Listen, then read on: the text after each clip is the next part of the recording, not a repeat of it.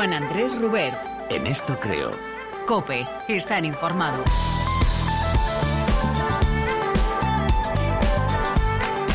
¿Qué tal? ¿Cómo estás? Eh, ¿Cuántas veces te has parado a pensar en lo que crees? ¿Cómo definirías una creencia? Bueno, de eso te voy a hablar en los próximos minutos y en las próximas semanas, de ese estado de la mente en el que te instalas cuando consideras que algo es verdadero, aunque no estés seguro al 100% o no lo puedas demostrar. Acabas de aterrizar en En esto creo y durante todo el verano te voy a ofrecer explicaciones científicas para entender todo lo que te rodea en el día a día, sobre lo que no nos detenemos habitualmente a pensar. Por ejemplo, el calor. Es verano y lo asumes como algo normal. Bueno, pues a esta hora, en las pirámides de Giza, en Egipto, por ejemplo, soportan 38 grados. Has oído bien, 38 grados. Es asfixiante, ¿te lo imaginas? No puedes casi ni respirar. Poco a poco te vas deshidratando. Si continúas durante varias horas expuesto a ese calor, tus distintas partes del cuerpo comenzarán a fallar, tu visión se distorsionará, te dolerá la cabeza como si te golpearan con un martillo. ¿Podrías enfrentarte cara a cara con un calor así? ¿Qué entendemos por calor extremo? En España lo sabemos bien. Hace un cuarto de siglo los termómetros marcaron más de 47 grados en Murcia y más recientemente, en la ola de calor del verano de 2003 en Europa, en dos meses y medio murieron más de 50.000 personas, 28 fallecidos cada hora. Y ahora no solo España se está enfrentando a una ola de calor en este verano. Buena parte de Europa, poco acostumbrada a ver registros por encima de los 35 grados, está sufriendo este verano un episodio que podría ser de récord cuando termine. El calor nos ha llevado a hacernos una primera pregunta. ¿Cómo funciona nuestro cuerpo? ¿Y en verano? Uno de los efectos del sudor es la deshidratación. Somos un 80% de agua. El cuerpo pierde líquido y tiene que reponerlo de alguna manera. La forma normal es bebiendo agua, zumos o comiendo fruta. Pero si pese a sudar mucho no baja la temperatura, sudaremos más todavía, nos deshidrataremos más y el círculo vicioso puede ser letal. Cuando el cuerpo ya no puede soportar el calor, llegan los efectos, la sequedad de boca, los dolores de cabeza, arcadas, desmayos o incluso el paro cardíaco. ¿Cuánto calor puede aguantar el ser humano? ¿Dónde está el límite? En unos minutos se lo vamos a preguntar a nuestro divulgador científico en la cadena COPE y director de la revista Cuo, Jorge Alcalde. Calor, Semana Santa, el sardinero, bañarnos en vaqueros, colarnos en la casita del mar. No dejamos de hablar de los efectos del calor en nuestro cuerpo porque te quiero hacer una pregunta a ti que me estás escuchando. ¿Alguna vez has sufrido una lipotimia? Con la llegada del verano eh, llegan también los golpes de calor, la pérdida repentina de conocimiento por la falta de riego sanguíneo en el cerebro. ¿Qué podemos hacer para evitar que nos dé una lipotimia? ¿Basta solo con hidratarse bien? En unos minutos visitamos eh, la consulta de nuestro doctor de cabecera, Esteban Pérez Almeida, para encontrar las respuestas. Y también te voy a contar ahora la historia de Julio. Él es uno de los miles de españoles que cada verano eligen un destino exótico para pasar sus vacaciones. Es un aventurero y tiene que pagar un peaje. Viajar a Tanzania, por ejemplo, en África, le supone tener que ver si se debe poner hasta 11 vacunas, como lo oyes, según la Asociación Española de Vacunología, como mínimo la de la fiebre amarilla. Y Julio sabe lo que es pasar una mala experiencia por no vacunarse. Nosotros solicitamos la... somos muy previsores, pero ya tuve una mala experiencia hace años y con una diarrea que me estropeó un viaje y somos muy previsores desde entonces y ya solicitamos cita previa en, a través de la web de la página de la unidad del viajero del Carlos III y ya nos han, nos han vacunado de algunas cosas de fiebre tifoidea, por ejemplo, fiebre amarilla también. Vacunas que se debe poner meses antes de viajar. Con el doctor hablaremos de por qué nuestro cuerpo necesita vacunarse con tanto tiempo y también de la necesidad de llevar un botiquín. Escuchas En esto creo. En unos minutos te voy a hablar de una de las frutas del momento. Es de color verde, tiene una textura rugosa, está en todas partes. Ahora se ha colado hasta nuestro desayuno. Es tal la pasión que incluso algunos agricultores sufren una crisis de producción y riesgo de escasez en México. Allí, de hecho, es donde se produce gran parte de esta fruta, que se exporta a nivel mundial y ha aumentado de forma considerable en los últimos años. Te hablo del aguacate. Beatriz Robles es la dietista, nutricionista y tecnóloga de alimentos que este verano nos va a sacar de muchas dudas y con la que aprenderemos muchas cosas. ¿Qué tal, Beatriz? Muy buenas tardes. Hola, buenas tardes. El aguacate ha existido siempre, ¿no? Sí, claro, ha existido siempre. Lo que pasa que ahora está en el boom total. No sé si un poco impulsado por las redes sociales y demás. Y, sí, desde luego es su momento. Entonces, ¿por qué se ha puesto de moda ahora? Bueno, ahí sí que hay razones para, para ponerse de moda, porque es verdad que es una fruta muy saludable, a pesar de que tiene eh, una gran cantidad de grasa y que normalmente lo asociamos con, con productos que deberíamos restringir. Eh, en este caso, las grasas son grasas saludables. Entonces, es lógico que, se haya puesto de moda porque además es muy sabroso y combina muy bien con muchos platos, preparaciones tanto saladas como dulces. En unos minutos, Beatriz, eh, descubrimos sus propiedades y, por ejemplo, si engorda o no, como hemos estado comentando. Te escuchamos dentro de un rato. Muy bien. Escuchas, en esto creo. Juan Andrés Rubert.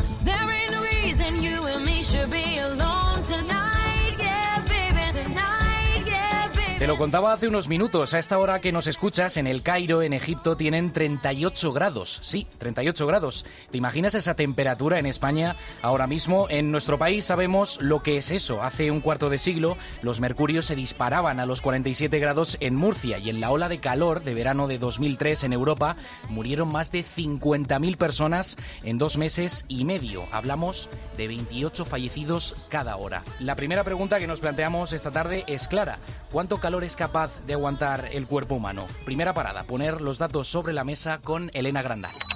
En datos, en datos, en datos, en datos. El cuerpo humano está a unos 37 grados de temperatura media. Por sexos, el hombre es más caluroso que la mujer y el calor como tal se produce a partir de los 27 grados.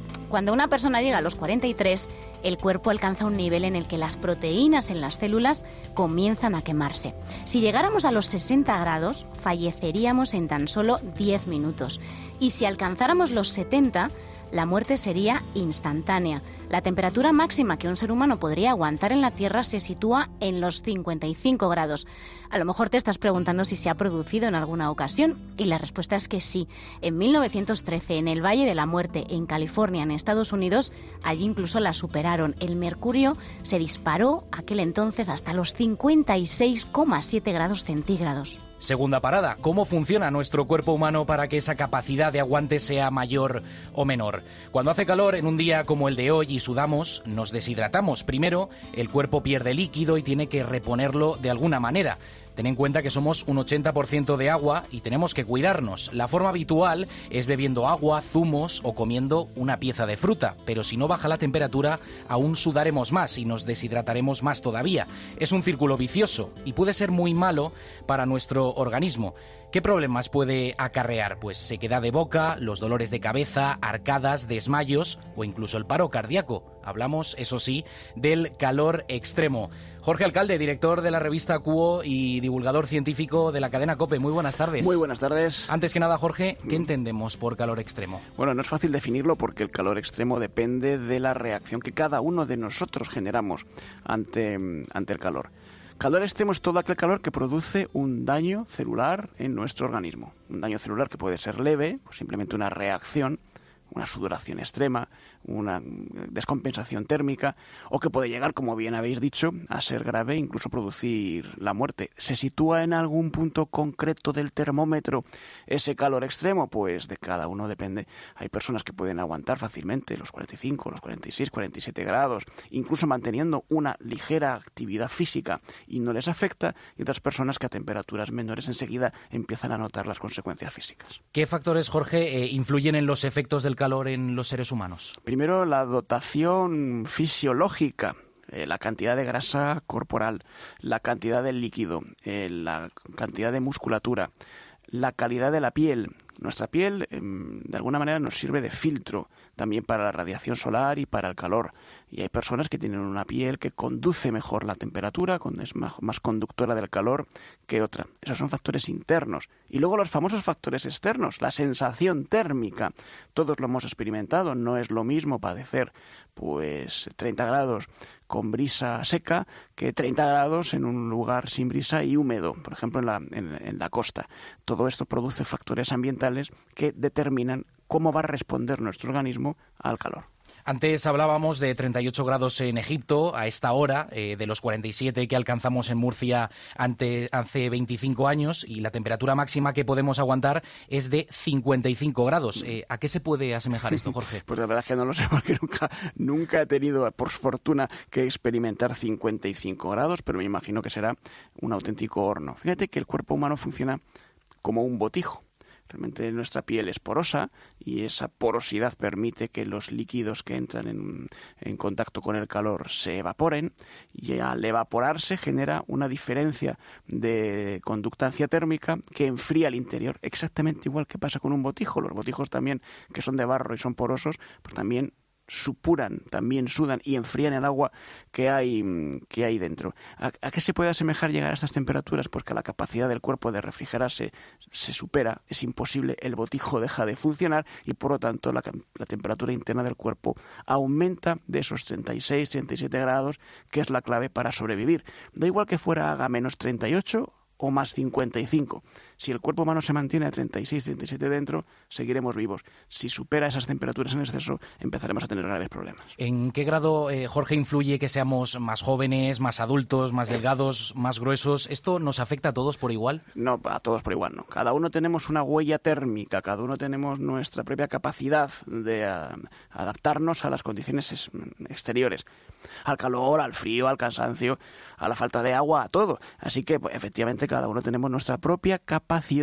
La juventud, pues por ejemplo, una persona joven que tiene un metabolismo más activo, pues a lo mejor tiene más riesgo de padecer eh, un golpe de calor en un momento determinado. Sin embargo, una persona mayor, que su metabolismo es más reducido, pero que por otro lado tiene mayores problemas, pues a lo mejor de sobrepeso o de hipertensión arterial, pues también se sometería a los riesgos del golpe de calor eh, más profundamente. Se suele decir que evidentemente los más chiquititos, los niños, y los más mayores, los ancianos, son los primeros en ser perjudicados por las olas de calor. ¿Qué consejos eh, tenemos que tener en cuenta, Jorge, cuando estemos expuestos a temperaturas eh, muy elevadas durante el verano? El sentido común. El sentido común es no hacer actividades físicas cuando las temperaturas superan los 37, los 38, los 35 incluso grados.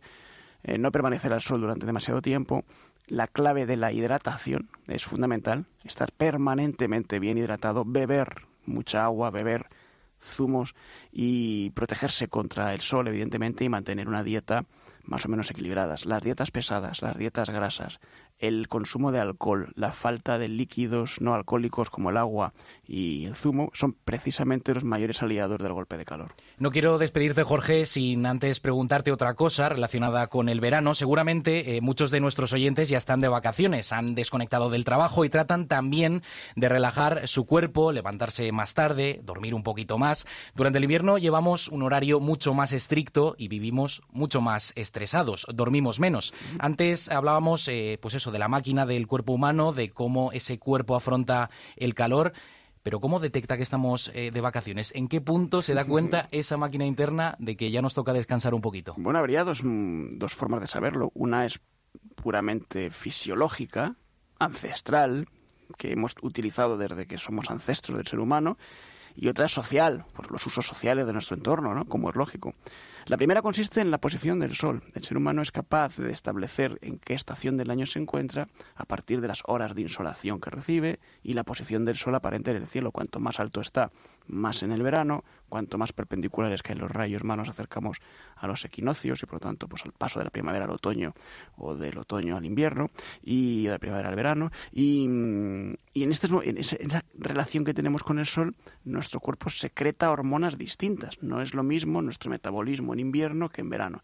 Y eso nos puede hacer pues tender a hacer una actividad física más reducida en las horas de mayor insolación en el verano y más, más alta en las horas de menor insolación en el invierno. Pero luego están los usos sociales que han, han, terminado pervirtiendo esa maquinaria natural.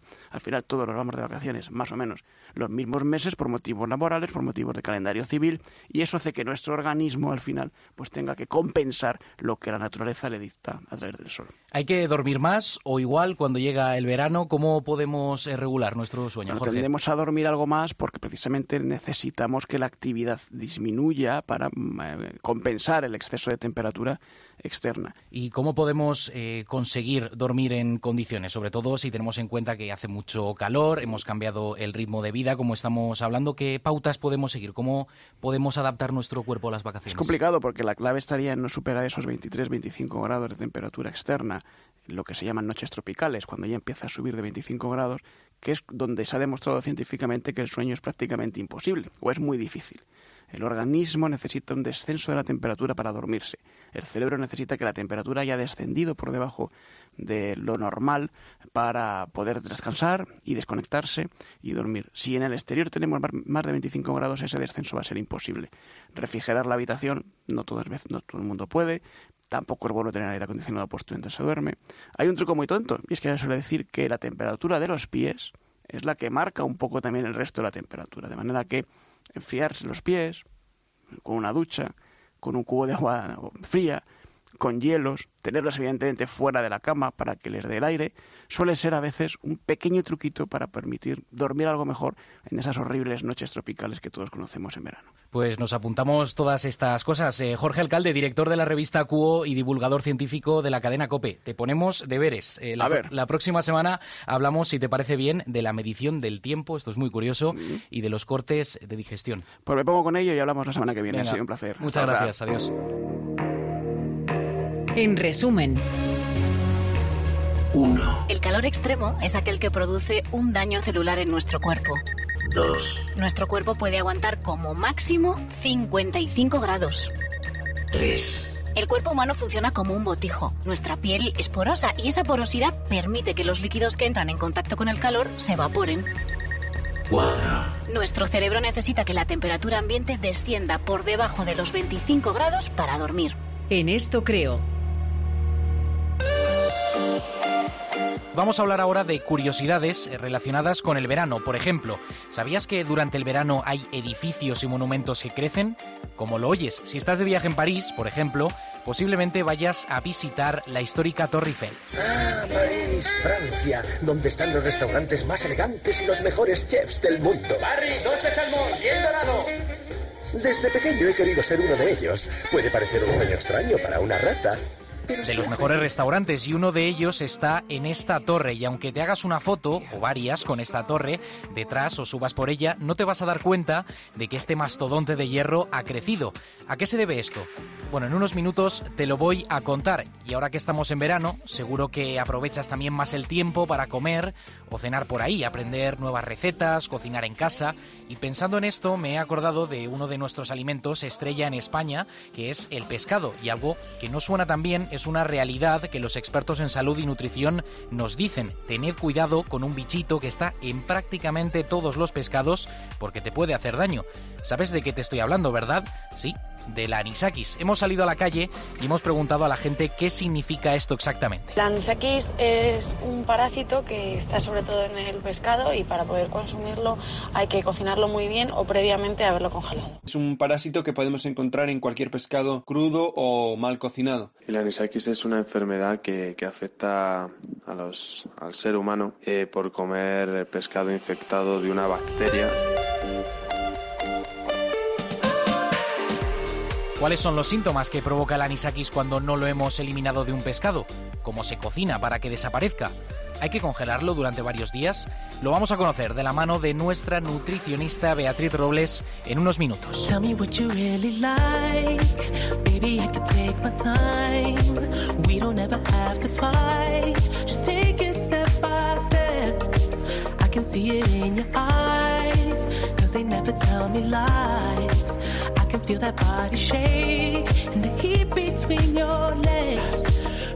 ¿Eres de los que en verano acudes a conciertos al aire libre o festivales o torneos deportivos en hora punta, por ejemplo? Bueno, pues debes saber que eres carne de cañón para que te pegue una lipotimia, como lo oyes. Hablamos de una pérdida súbita de la conciencia. El cerebro deja de percibir riego sanguíneo y se bloquea, por decirlo de alguna forma. Y te puede pasar cuando menos te lo esperas, en la cola del supermercado, por ejemplo. Hoy nos hemos preguntado qué tenemos que hacer para evitar este tipo de situaciones que, como te digo, en verano suelen ser más habituales que durante el resto del año. En este programa nos gusta buscar respuestas y nos hemos ido a la consulta de nuestro doctor de cabecera Esteban Pérez Almeida. Doctor, ¿se puede? Muy buenas tardes. ¿Qué tal? Adelante. Sí, bueno, puedo pasar, ¿no? Sí. Bueno, ¿una lipotimia se puede detectar a tiempo, doctor? Bueno, sí, generalmente siempre antes de una lipotimia eh, tienes una ligera sensación. Pero fíjate, Juan Andrés, la ligera sensación es como de que te está yendo, como de que la vida se me va yendo. Y esto es fácil, esto es fácil de explicar. Eh, para la vida necesitamos el oxígeno y para la vida necesitamos pues dos elementos absolutamente fundamentales órganos el corazón por un lado ta, ta, ta, y el cerebro que es el que dice aquí voy aquí hago bien el cerebro es el más sensible a la falta de, de oxígeno. Cuando no llega oxígeno al cerebro pues automáticamente automáticamente empieza a desconectar. Y empieza a desconectar, empezando por la desconexión de aquellas funciones que son menos prescindibles para la vida y termina por ya las fundamentales para la vida. Dentro de esas menos prescindibles para la vida tienes esta, este cansancio, esta dejadez, esta vida que se me va. Al final, cuando estamos hablando de la lipotimia, estamos hablando de, una, de un déficit de aporte de oxígeno al cerebro y ese inicio de vida que se me va. Y ese déficit de falta de oxígeno, eh, ¿cómo reacciona el cuerpo cuando nosotros estamos sufriendo esa lipotimia? Bien, el cuerpo reacciona mal. El cuerpo reacciona pues desplomándose. El cuerpo reacciona, te, te, te caes, ¿no? Porque es súbito, ¿no? Claro, claro, claro, claro. Entonces, en ese momento eh, es en donde tú pierdes, eh, puedes llegar a perder la, la conciencia, y ahí sí que hay unos minutos que son absolutamente fundamentales. Porque vamos a ver las causas de la lipotimia, ¿no? Una lipotimia ahora en verano, lo, lo más normal, lo más común es que te encuentres a una persona que tenga la tensión baja, que cuando llega la calor, que, La calor, ya, sí. que ya empezamos a tener, pues lo que consigues con eso es que los vasos se dilatan y cuando los vasos se dilatan, pues aún la tensión baja, baja más.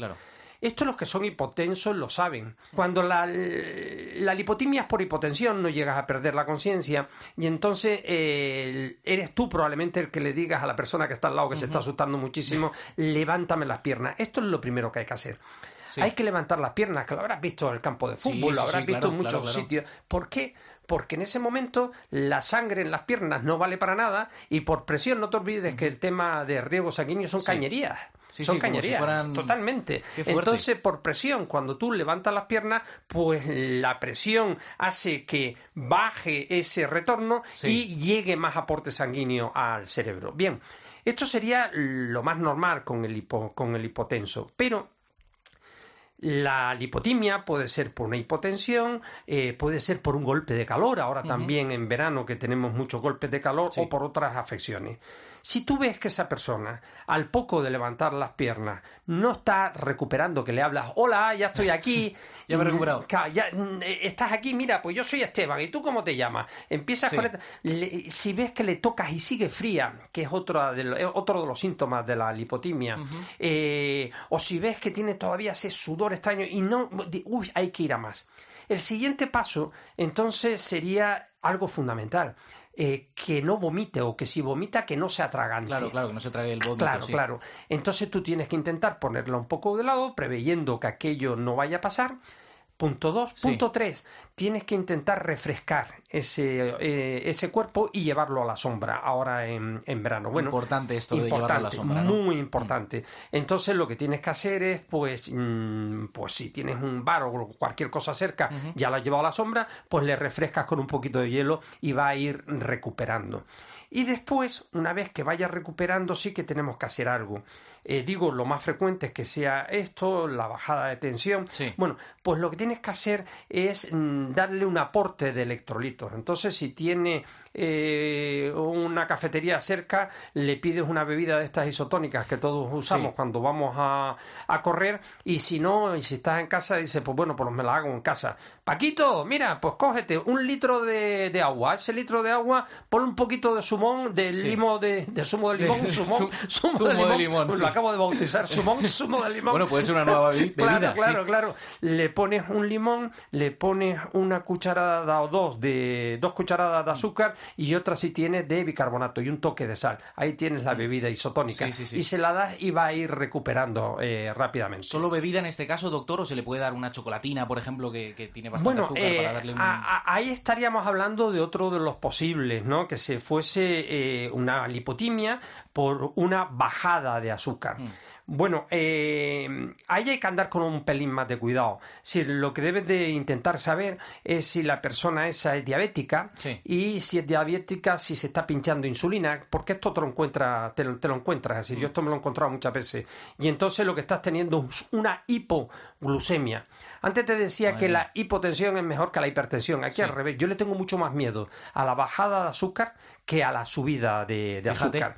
Si es esto lo que estamos teniendo, la, el- la persona se está, un niño ahora en los campamentos, Sí, ¿no? sí, sí, que que hay hay muchos niños que están con, eh, pinchándose insulina, lo que tienes que hacer es dar ese, ese, ese azúcar y ya sí que avisar a, a alguien porque probablemente le haga falta una inyección de lo contrario, que sería el glucagón, para hacer subir esos niveles de azúcar en sangre y que aporte pues la energía que, ne- que necesita. Claro, hay colectivos más propensos a sufrirlas, ¿no, doctor? Eh, las lipotimias. Sí. Bueno, eh, de- si hablamos de colectivos en cuanto a patologías, Sí, enfermedades, patologías, sí, eso es. el que más sería la, la hipotensión. Después hay un segundo colectivo que dentro de la gente mayor, esto se ve con mucha frecuencia. Y a mí esto eh, me pone los pelos como escarpias muchas veces en verano, eh, porque el mayor no se hidrata lo que debe. El, ma- el mayor no bebe lo que, lo que debe. Y no bebe lo que debe porque su cuadro de mando, su centro de mando, el organismo. la sala de eh, máquinas. la sala de máquinas. El organismo es como las casas estas modernas, domoti- domotizadas, que Sí, sube sí, ventana, baja ventana, eh, la, la temperatura, esta temperatura para que esté todo bien. Bueno, pues dentro de esa maquinaria hay algo que ya está mal porque está desgastado y es la sensación de la sed. Esa sensación que llega a nuestro cerebro y se tiene que beber. Bueno, eso, eso mm, está desgastado, eso hace que beban menos y en cuanto hacen un poquito más de ejercicio, con un poquito más de calor, y si a eso le sumas algo muy frecuente, que es que suelen tomar alguna pastillica, Alguna que otra, sí. pues bueno, pues también otro colectivo que se ve muy afectado. Doctor, aprovecho la consulta para plantearte otra situación, eh, nada que ver con las lipotimias, pero sí con esta época de verano. Hay miles de españoles ahora que viajan en julio y agosto a países exóticos y eso eh, les implica vacunarse con bastante tiempo de antelación. Eh, te pongo un ejemplo, Tanzania, Ujú. África. Según la Asociación Española de Vacunología, uno se expone hasta 11 vacunas, Sí. que es una barbaridad.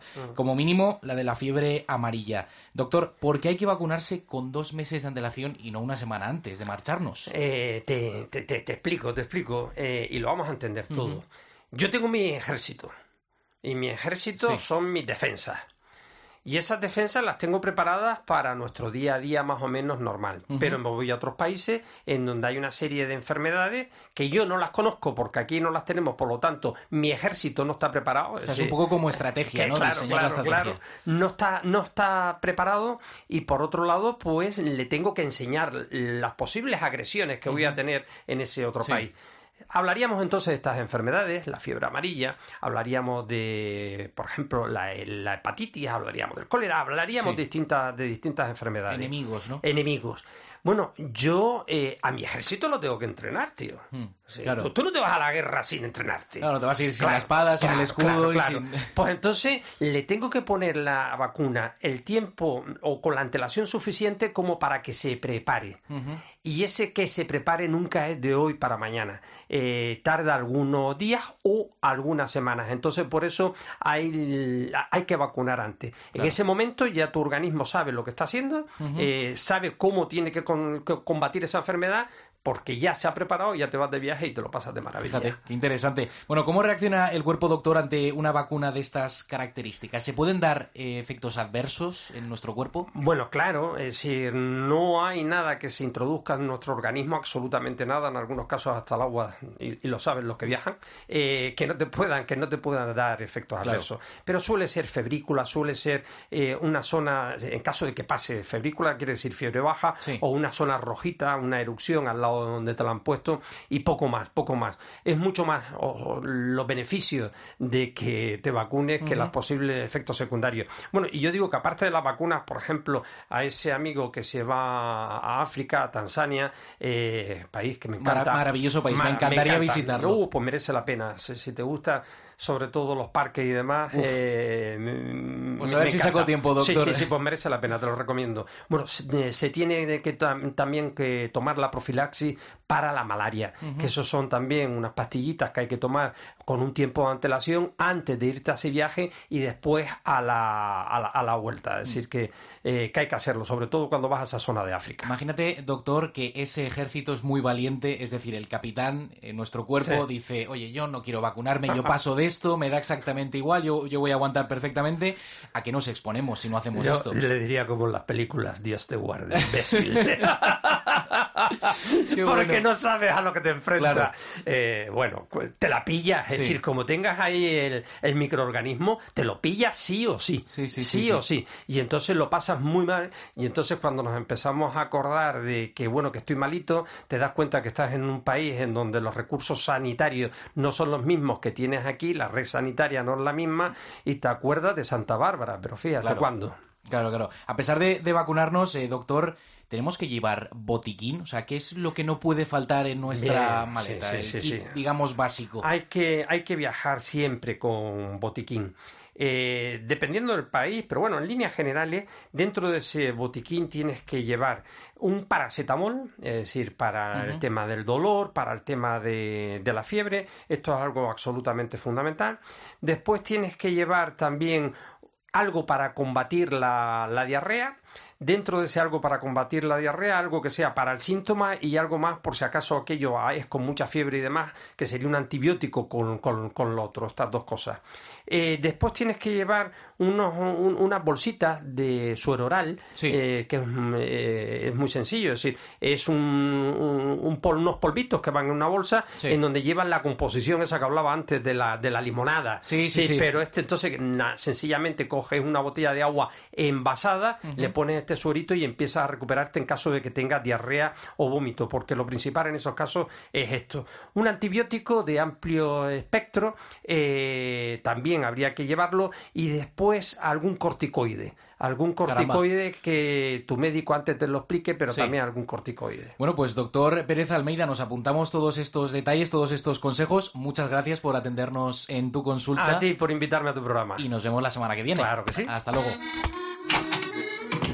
En esto creo. Dejamos la consulta del doctor Pérez Almeida para hablarte ahora de una de las ciudades más visitadas del mundo, París la ciudad del amor y la ciudad donde crecen los edificios y monumentos. ¿Cómo es esto posible? ¿Por qué aumenta de tamaño en verano, por ejemplo, la Torre Eiffel? En unos minutos te responderé a esta curiosidad y a otras relacionadas con Leonardo da Vinci. Lo vamos a hacer de la mano del escritor y premio Planeta Javier Sierra. Da Vinci ejerció pues eh, de pintor, inventor, escultor, arquitecto, ingeniero, poeta, matemático, Vamos, que hizo de todo. Javier Sierra, buenas tardes. Muy buenas tardes. Es cierto, además de todo eso, lo que quiso ser realmente Leonardo da Vinci fue cocinero, pero no lo dejaron ejercer. Eh, llegó a inventar incluso máquinas eh, para Ludovico Sforza, para la cocina del Moro, eh, que se convirtieron después en diseños de máquina de guerra, pero que originalmente sirvieron para trinchar vacas. Todas esas anécdotas palidecen ante el genio que desplegó ante la última cena su obra más famosa y que estuvo a punto de desaparecer en la Segunda Guerra Mundial. Eso es lo que contaré. Ahora, en un ratito, nos descubres un poco más sobre su figura. Hasta ahora. Hasta pronto. Escuchas En esto creo.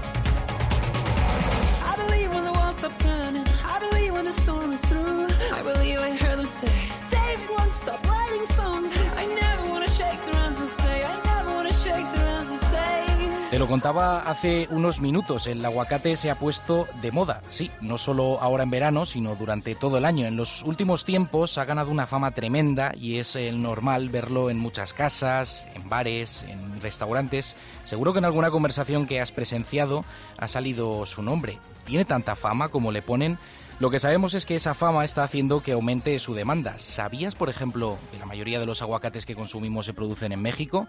Y además sus agricultores ya advierten de una crisis eh, de producción. La demanda está trayendo también que se dispare el precio. Vamos, que el aguacate ahora mismo es oro. Beatriz Robles, nutricionista, buenas tardes de nuevo. Buenas tardes, Juan Andrés. Lo primero de todo, Beatriz, eh, ¿por qué está tan de moda el aguacate ahora? Yo creo que ha sido impulsado mucho por las redes sociales, sobre todo Instagram, porque es verdad que es una fruta que queda muy bonita en muchas preparaciones y ha estado un poco impulsado por, por eso, por las redes sociales, pero también porque es un alimento muy saludable y es muy palatable, está muy rico. Entonces, eh, hay varios motivos. ¿Y cuáles son eh, principalmente las propiedades más beneficiosas de esta fruta, del aguacate? Pues lo que le caracteriza, que es su alto contenido en grasas. Parece una paradoja que, podamos hablar de que un alto contenido en grasas es positivo, pero en el caso del aguacate las grasas son de muy buena calidad. Tiene eh, hasta un 20% de grasa y la mayor parte de ella es ácidos grasos monoinsaturados.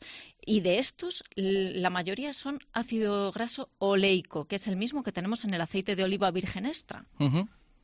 Eh, entonces, claro, es, es, un alimento que sí que podemos incorporar perfectamente a nuestra dieta. Otra cosa es que nos esté aportando cosas distintas o propiedades distintas que no pudiésemos encontrar en otros alimentos. No es un superalimento como se nos está queriendo vender. Ya. ¿Y con qué no se debe combinar el, aguacate, por ejemplo? Porque lo vemos en, un montón de platos.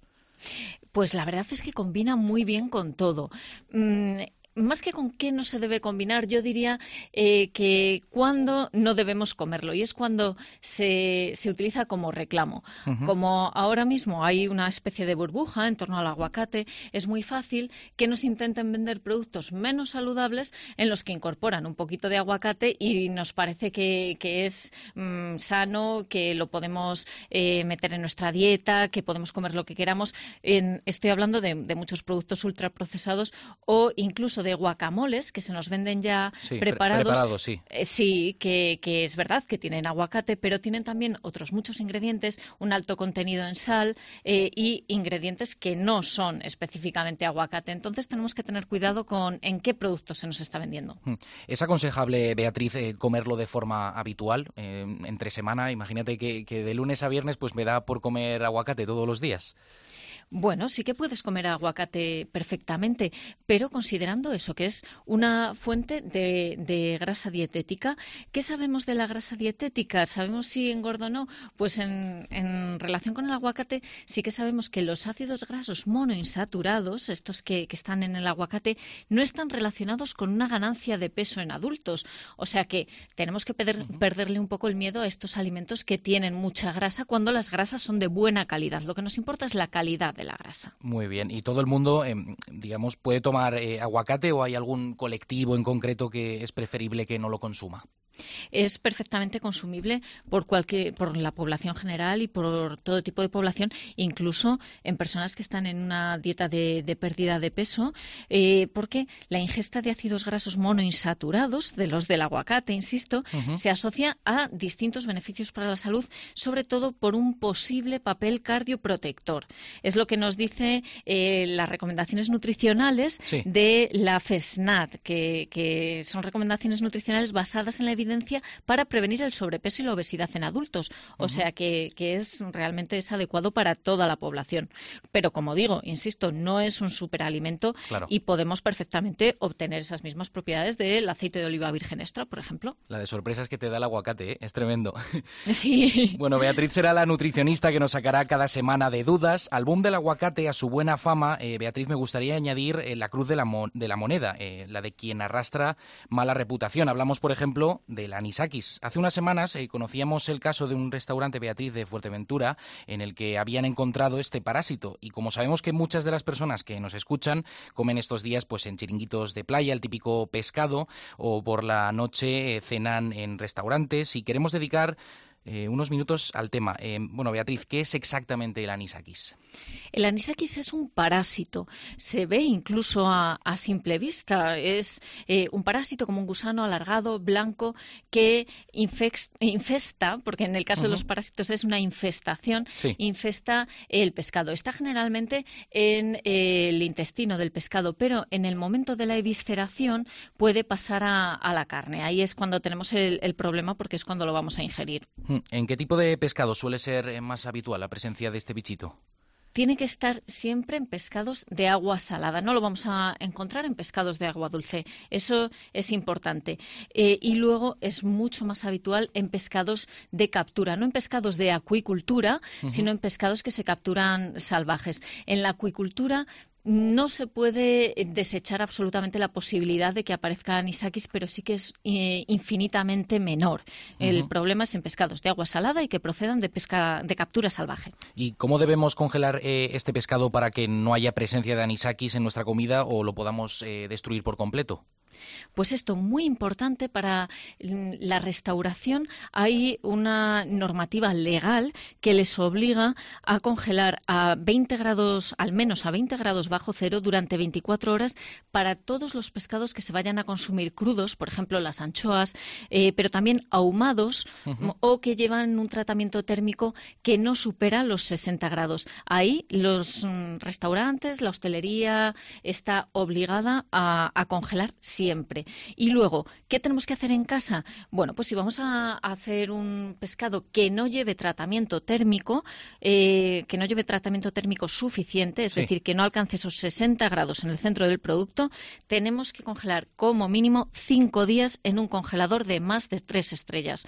¿Por qué esta diferencia de en restauración solo son 24 horas y en nuestra casa 5 días? Porque los equipos, los congeladores que tenemos en nuestra casa no tienen las características técnicas, la potencia y eh, suficiente como para alcanzar esa temperatura en menos tiempo. Entonces, para asegurarnos, en casa cinco días a, en congelador siempre de más, de más de tres estrellas. Bueno, imagínate, eh, Beatriz, que nos hemos saltado todas estas normas y todos estos pasos a seguir eh, y nos comemos un pescado que tiene anisakis. ¿Cuándo empieza nuestro cuerpo a dar síntomas de que hemos comido pescado con este parásito? Pues generalmente a las pocas horas. Mm, además, eh, tenemos que, distinguir dos posibles mm, patologías asociadas al consumo de pescado con anisakis. La más habitual es eh, la que nos sucede cuando, cuando comemos el pescado y está vivo. Y es que el pescado se, se, introduce en unas criptas que tenemos en, en el estómago y es lo que produce mucho dolor, fiebre, náuseas, vómitos. Ahí es donde tenemos ese, ese tipo de síntomas. Y eso nos puede pasar a cualquier persona. Eso no, no tenemos que tener una predisposición. Pero en otros casos, incluso aunque el pescado, aunque el parásito esté muerto, puede haber una reacción alérgica. Esto pasa solo en, en, un grupo concreto de personas que tienen eh, ese tipo de, reacciones adversas, tienen un problema inmune con este, con este pescado y su organismo rechaza eh, el, el, parásito, perdón, no el pescado, sino el parásito entonces tiene reacciones de tipo alérgico y reacciones a veces también gastrointestinales. Madre mía. Bueno, esto y mucho más es lo que vamos a aprender con Beatriz eh, Robles, eh, nutricionista. Eh, Beatriz, muchas gracias por encontrar respuestas a todas nuestras preguntas y nos escuchamos la semana que viene. Claro que sí, Juan Andrés, estoy deseándolo. Venga, un abrazo. Un abrazo. Escuchas, en esto creo.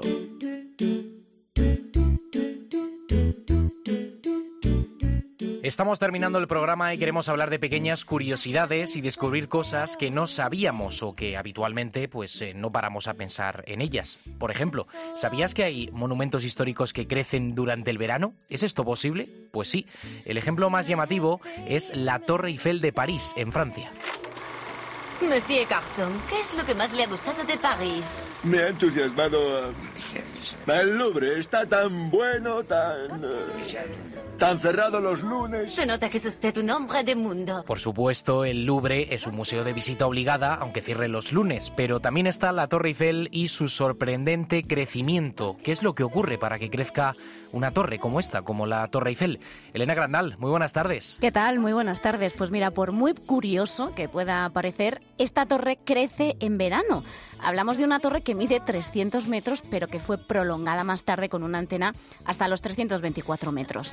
Claro, tú te preguntarás, ¿por qué crece? Pues si atendemos a que esta estructura histórica está hecha de hierro, lo que ocurre es que el metal se expande con el calor y como resultado la emblemática torre puede crecer Ojo, más de 15 centímetros en los meses de más calor.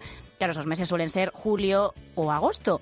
Aunque son pocos, eso sí, dos centímetros, a lo mejor estás subiendo a una torre que ha pegado un pequeño estirón durante este verano. Bueno, de la Torre Eiffel vamos a hablar de la ciencia propiamente dicha. Eh, bien, eh, el verano es eh, una época oscura para esta disciplina, para la ciencia, como lo oyes. Irónicamente, el solsticio de verano marca un tiempo oscuro en su historia y hubo Elena, un gran científico que se vio afectado por este periodo del año o al menos eso dicen, vamos, que las vacaciones no le sentaron del todo bien. No, por lo menos a él. A ver, la leyenda dice que fue en el solsticio de verano de 1633 cuando Galileo Galilei se vio obligado a retractarse de su declaración de que la Tierra giraba alrededor del Sol. Ya sabemos que le tomaron por loco y que su teoría no tenía ningún fundamento. Igual a los detractores de este científico les afectó un poco el exceso del calor en verano, quién sabe. Se le consideró como una especie de hereje en su día, aunque luego lógicamente se le dio la razón, pero ya era demasiado tarde. Y ya sabemos que Galileo Galilei tuvo que pasar el resto de su vida bajo arresto domiciliario, o sea, que no creo que le tuviera mucho cariño al verano. Vamos a hablar ahora, Elena, de los sueños que pueden llegar a tener determinadas personas, ambiciosas en este caso, que no sabes si pertenecen más al mundo de la ciencia ficción que al nuestro. Ahora, mucha gente que se va de vacaciones, pues escoge la opción de irse de crucero por ahí. Y claro, buscamos un sitio de costa para salir, como no podría ser de otra manera. Pero yo me pregunto, ¿se podría iniciar un crucero en barco desde Madrid, desde la capital de España? Pues mira, voy a ser categórica. No. ていうか。Otra cosa es que al rey Felipe II pues estuviera un poquito empecinado en hacer realidad ese sueño. Él quería convertir el río de la capital de España en navegable. El canal real del Manzanares era un tramo de unos 120 metros que se abastecía del agua del Manzanares, también del Guadarrama, a través del embalse de, de Gasco. ¿no? Su fin, el de Felipe II, era hacer posible la navegación de grandes barcos entre Madrid y Aranjuez, algo así como tener un canal privado en el que poder ir pues, de un sitio a otro sin necesidad de ir a caballo, por ejemplo, pues ir en carro, pero algo no debió funcionar porque el proyecto nunca se llevó a cabo. Así que no, no se puede iniciar un crucero desde Madrid. En fin, pues ya nos ha quedado claro que los sueños pues sueños son y que hay algunos que por mucho que nos lo propongamos son muy complicados o imposibles de cumplirlos. Muchas gracias Elena y nos escuchamos la semana que viene. A ti. En esto creo. La última curiosidad en este programa siempre la firma el escritor y premio Planeta Javier Sierra. Hoy le hemos querido preguntar por Leonardo da Vinci, ya que en este 2019 se han cumplido 500 años de la muerte de este genio. Todo el mundo habla de ello. Javier Sierra. Llevamos un año celebrando la efeméride más importante de 2019, que son los 500 años de la muerte de Leonardo da Vinci. Leonardo es un personaje inabarcable. De todas sus historias, yo siempre he preferido la que rodea a la Última Cena, y no una que sucedió en 1497 cuando él estaba terminando de pintar ese mural para Ludovico Sforza, el moro, el señor de Milán, sino una que ocurrió durante la Segunda Guerra Mundial. En la madrugada del 13 al 14 de agosto de 1943, 47 bombarderos Halifax angloamericanos bombardearon la ciudad de Milán. Una bomba cayó en medio de la calle Corso Magenta en el centro de la ciudad. Aquella bomba hizo que parte de la fachada exterior del convento de Santa María delle Grazie, donde se conservaba la última cena, saltara en pedazos. Esa noche, el padre que regentaba el convento de Santa María delle Grazie, Fray Domenico Acerbi, se levantó una hora antes del bombardeo. Estaba bañado en sudor, con palpitaciones, presintió que algo malo, algo terrible iba a suceder y levantó a toda su comunidad para sacarla del convento y conducirla a un refugio antiaéreo. Gracias a esa actitud, salvó la vida de toda su comunidad, pero también salvó la última cena porque mandó colocar sacos terreros delante de la obra maestra de Leonardo y gracias a eso, la gran obra maestra del Vinci sobrevivió. Juan Andrés Rubert. En esto creo. Cope. Estar informado.